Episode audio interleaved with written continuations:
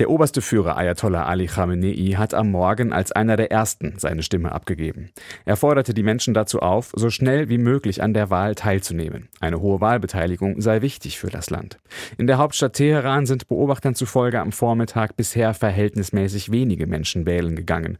Rund um ein zentrales Wahllokal im Zentrum Teherans sei viel Polizei zu sehen.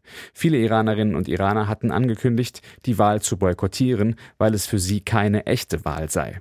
Der Wächterrat Bundesrat hatte oppositionelle und reformorientierte Kandidaten im Vorfeld aussortiert. So treten bei den Wahlen zum Parlament und Expertenrat größtenteils Hardliner an.